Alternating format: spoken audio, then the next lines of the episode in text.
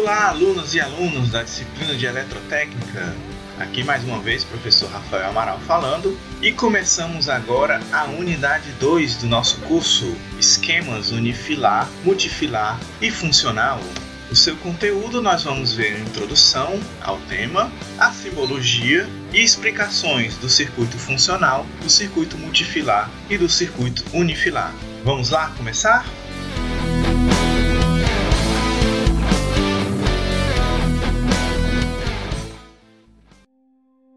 Começamos então a unidade com uma definição. Projetar uma instalação elétrica para qualquer tipo de residência, edifício ou local consiste essencialmente em selecionar, dimensionar e localizar de maneira racional os equipamentos e outros componentes necessários a fim de proporcionar, de modo seguro e efetivo, a transferência de energia elétrica desde uma fonte até os pontos de utilização ou seja, nós vamos selecionar quantas tomadas eu preciso, quantos pontos de luz e a potência desses pontos de luz eu vou precisar, como é que vai ser a minha fiação, meus cabos, o tamanho desses cabos, a minha proteção. Então tudo isso daí vai ser selecionado, vai ser dimensionado, vai ser localizado também, onde que eu vou colocar minhas tomadas, onde que eu vou colocar os meus interruptores, onde que eu vou colocar o meu quadro de distribuição com os meus disjuntores, etc. E o principal, de maneira racional, quer dizer, de uma maneira técnica, de uma maneira científica, ou seja, não é no achismo, ah, aqui na minha sala eu acho que eu vou precisar de três tomadas, eu acho que o meu fio vai ser de 2,5, não, de maneira racional, calculada, tudo certinho, porque nós precisamos proporcionar de modo seguro e efetivo, então sempre pensamos na segurança da transferência da energia elétrica, desde a fonte que vai ser a nossa distribuidora, no nosso caso do nosso estado, a Enel, até os pontos de utilização, que vai ser até as tomadas, até os interruptores, etc. Isso é muito importante, porque se não é dessa forma, qualquer Zé Mané pode aí dizer que é um projetista de instalação elétrica e sabe fazer instalação elétrica, mas não é bem assim. E tanto é que não é bem assim que no Brasil a utilização de normas técnicas oficiais, especialmente vinda da Associação Brasileira de Normas Técnicas, a ABNT, ela é obrigatória. Então nós vamos trabalhar sempre em cima de normas técnicas, porque não é qualquer Zemané que sabe projetar e instalar uma instalação elétrica. Tem que ter conhecimento, tem que ter capacidade técnica, tem que ter competência, porque não é uma receitinha de bolo. Tem que ter uma visão crítica sobre a minha condição local, a condição que a norma coloca como padrão e saber transferir essa condição padrão da norma para minha condição local e dimensionar, selecionar e localizar os meus dispositivos dentro da minha instalação elétrica de forma segura e efetiva, ok? Passamos então aí para a simbologia, onde, sabendo-se como as ligações elétricas são feitas, pode-se então representá-las graficamente na planta, devendo sempre representar os fios que passam dentro de cada eletroduto através da simbologia adequada. Na hora que alguém for executar esse projeto, ele precisa entender onde é que vai estar passando o eletroduto, quais serão os fios que eu preciso colocar dentro de cada eletroduto e também preciso identificar a que circuitos pertencem esses fios. E por que, que a representação gráfica da fiação ela deve ser feita? A representação gráfica da fiação ela é feita para que, ao consultar a planta, se saiba quantos e quais fios estão passando dentro de cada eletroduto, bem como a que circuito pertencem. Geralmente, uma pessoa faz o projeto da instalação elétrica e outra pessoa diferente faz a execução dessa instalação elétrica. Então, o projeto tem que estar tá identificando graficamente por onde vai passar os eletrodutos, quantos fios vão estar nesse eletroduto e a que circuito pertence esses fios que vão passar no eletroduto. A pessoa que vai ler o projeto, ela vai conseguir identificar através da simbologia que é adotada tudo isso daí, onde está o eletroduto, quais são os tipos de fios, a que circuitos pertencem esses fios, onde vai estar instalado uma tomada, que tipo de tomada vai ser essa. O interruptor vai ser um interruptor simples, duplo, triplo, etc. A gente vai já ver aí a simbologia de cada um desses dispositivos. No slide 32 já apresentamos aí alguns símbolos onde esses símbolos são baseados na publicação IEC 60617, Graphical Symbols for Diagrams. A IEC é um órgão internacional de eletrotécnica, International Electrotechnical Commission.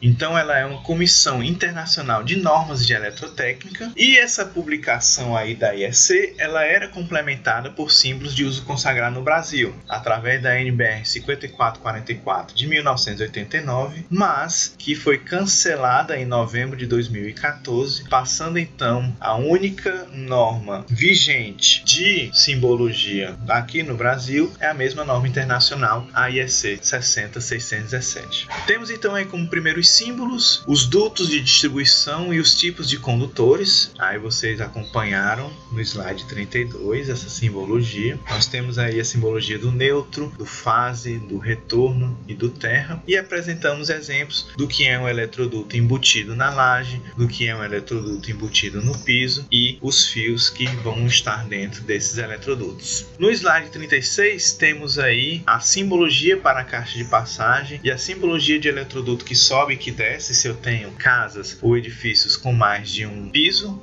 com mais de um andar. E temos aí exemplos de caixas de passagem, caixas de passagens embutidas, caixas de passagens aparentes. No slide 39 temos a simbologia para quadro de distribuição geral ou parcial e apresentamos o exemplo de um quadro de distribuição aparente de um quadro de distribuição embutido. No slide 42 temos a simbologia de interruptores, onde os principais que a gente vai usar é o interruptor de uma seção, de duas seções, de três seções, o interruptor three-way ou interruptor paralelo e o interruptor four-way ou interruptor intermediário. Temos ainda aí botão de minuteria, de campainha, mas os mais utilizados são esses cinco aí, onde nós apresentamos os interruptores simples, duplo e triplo como exemplo. No slide 44 temos a simbologia para as luminárias. Então temos como é o ponto de luz no teto, como é um ponto de luz na parede, como é um ponto de luz fluorescente no teto, na parede e temos um exemplo aí de um ponto de luz no teto. Na figura 46 apresentamos ainda ainda outras simbologias de luminárias, refletores e lâmpadas, mas que nós não utilizaremos muito. No slide 47 temos a simbologia de tomadas.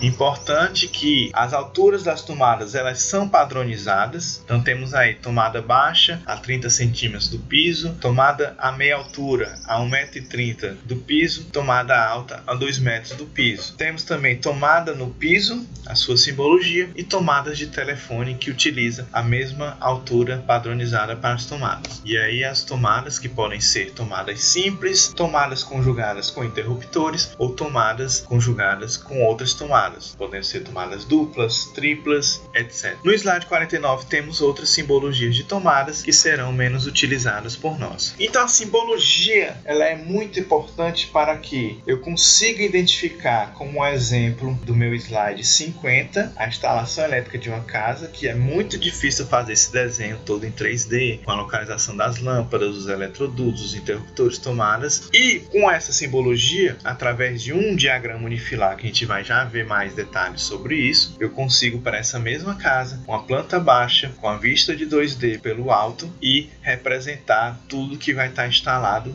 dentro dela: os pontos de luz, os interruptores, as tomadas, os eletrodutos e os fios. Vocês podem pensar que isso daqui é muito complexo, mas facilmente a pessoa que tem conhecimento técnico dessa simbologia, ela vai entender essa representação gráfica apresentada no slide 51 e vai conseguir executar o projeto da instalação elétrica. Agora nós vamos ver os esquemas físicos das ligações e os diagramas unifilares que vão ser muito úteis inclusive para a realização das aulas de laboratório. O primeiro tipo de esquema que a gente vai ver é o chamado esquema funcional, onde o esquema funcional mostra os elementos de forma clara e rápida, bem como o funcionamento ou a sequência funcional do circuito. Então ele é mais utilizado frequentemente em esquemas de comando em partida de motores elétricos. Um exemplo de um esquema funcional é aí o comando de um ponto de luz com dois interruptores paralelos, com dois interruptores three-way. Então no esquema funcional eu preciso desenhar aí meus condutores, dizendo quem é o fase, quem é o neutro, quem é o retorno. Desenho uma lâmpadazinha bonitinha e estou desenhando também os meus interruptores com a vista por trás, os meus contatos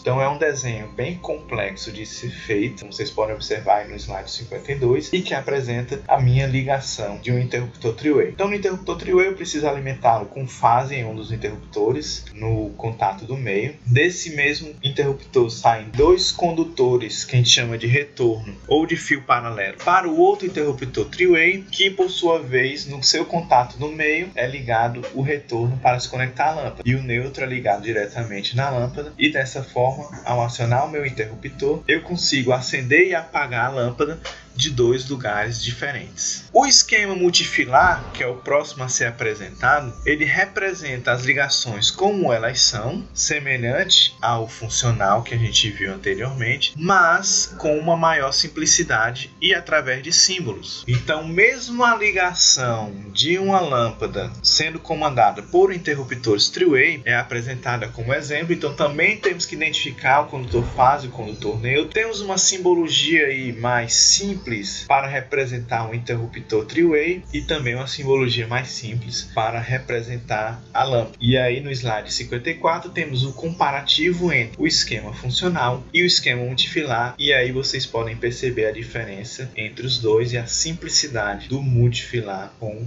o funcional. Por último, vamos para o esquema unifilar, que é o que é utilizado no projeto de instalações elétricas, é o que vocês irão fazer no projeto final da disciplina, e ele é é o mais utilizado e padronizado em projetos elétricos prediais. Tem por seu maior objetivo condensar as informações que muitas vezes são complexas, vocês verão isso, em um projeto elétrico através de símbolos que possuam elementos básicos do desenho, como retas, círculos e triângulos. Já adianto a vocês que vocês irão trabalhar em AutoCAD para fazer o projeto elétrico e não venham com essa desculpa que, ah, professor, eu não aprendi a usar AutoCAD vai ter que correr atrás se você não aprendeu e também não vai haver nada demais, porque vai apenas utilizar elementos básicos do desenho, retas, círculos, triângulos, etc. Trazemos então o mesmo comando de luz por interruptores three-way agora na forma de esquema unifilar. Vejam aí a praticidade, a simplicidade. Eu não preciso mais estar desenhando duas retas e dizendo que um é fase e outro é neutro, não. Desenho o eletroduto, indico que está indo fase e neutro. O terra aí é por conta de que se a luminária necessitar ser aterrada,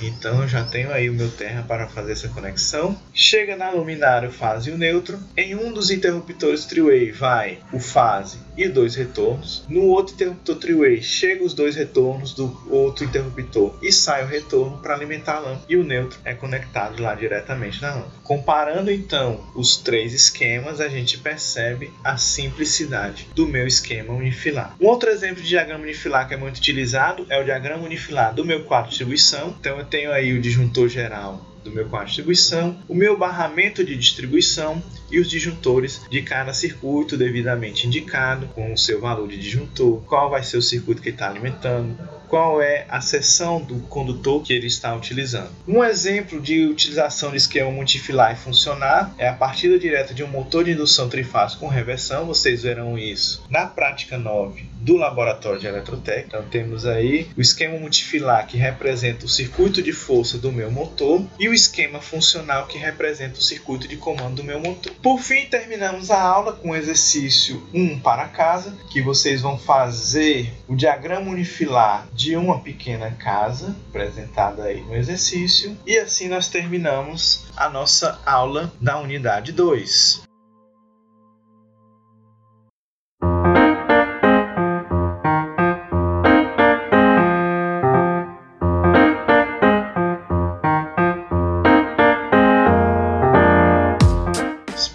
Vocês tenham gostado. Se vocês tiverem alguma dúvida, sempre entre em contato com o professor, seja na sala de aula, seja por e-mail, seja no gabinete do professor. Vimos então na aula 2 a questão da simbologia que é utilizada em instalações elétricas e agora já estamos aptos a começar a ver as instalações elétricas efetivamente. Aqui, professor Rafael Amaral, terminamos mais este podcast. Então, até a próxima. Tchau!